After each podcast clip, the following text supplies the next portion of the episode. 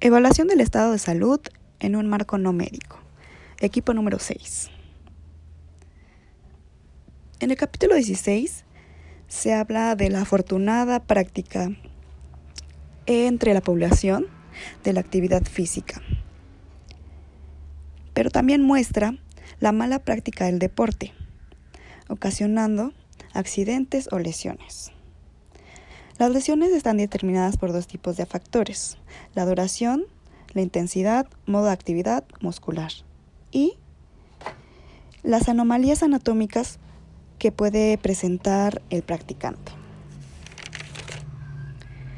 Se habla también de falsas creencias con relación al profesional de la actividad física, que no es él el que debe evaluar el estado de salud del usuario, sino el médico lo cual no es del todo cierto, ya que es él quien se debe responsabilizar de orientar, conducir y enseñar la práctica del deporte o actividad.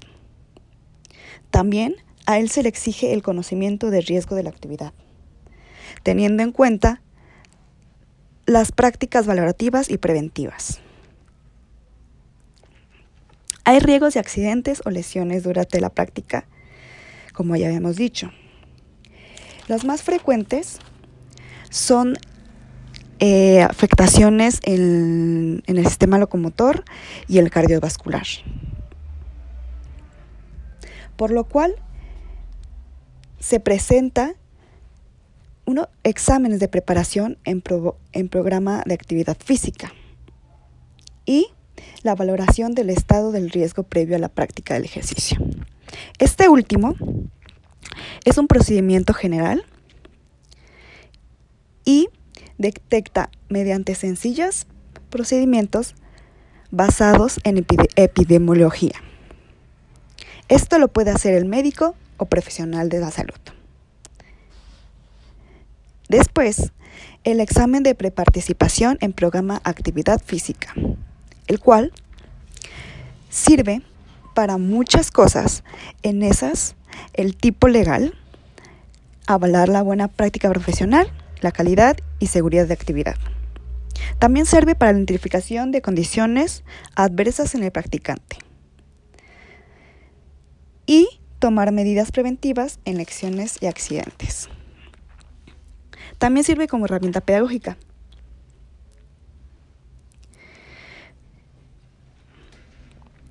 Por lo cual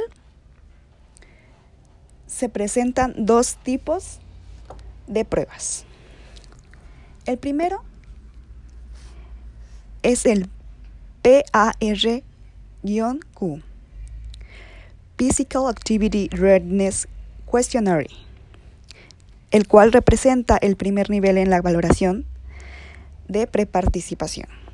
Este tiene siete preguntas, muy sencillas y si la respuesta es negativa, todas, se puede conducir con un programa para esta persona. El segundo es un cuestionario de preparticipación llamado Unileón. Es más amplio y completo. Por medio de ítems ahí señaladas y indican el riesgo potencial que padece la persona.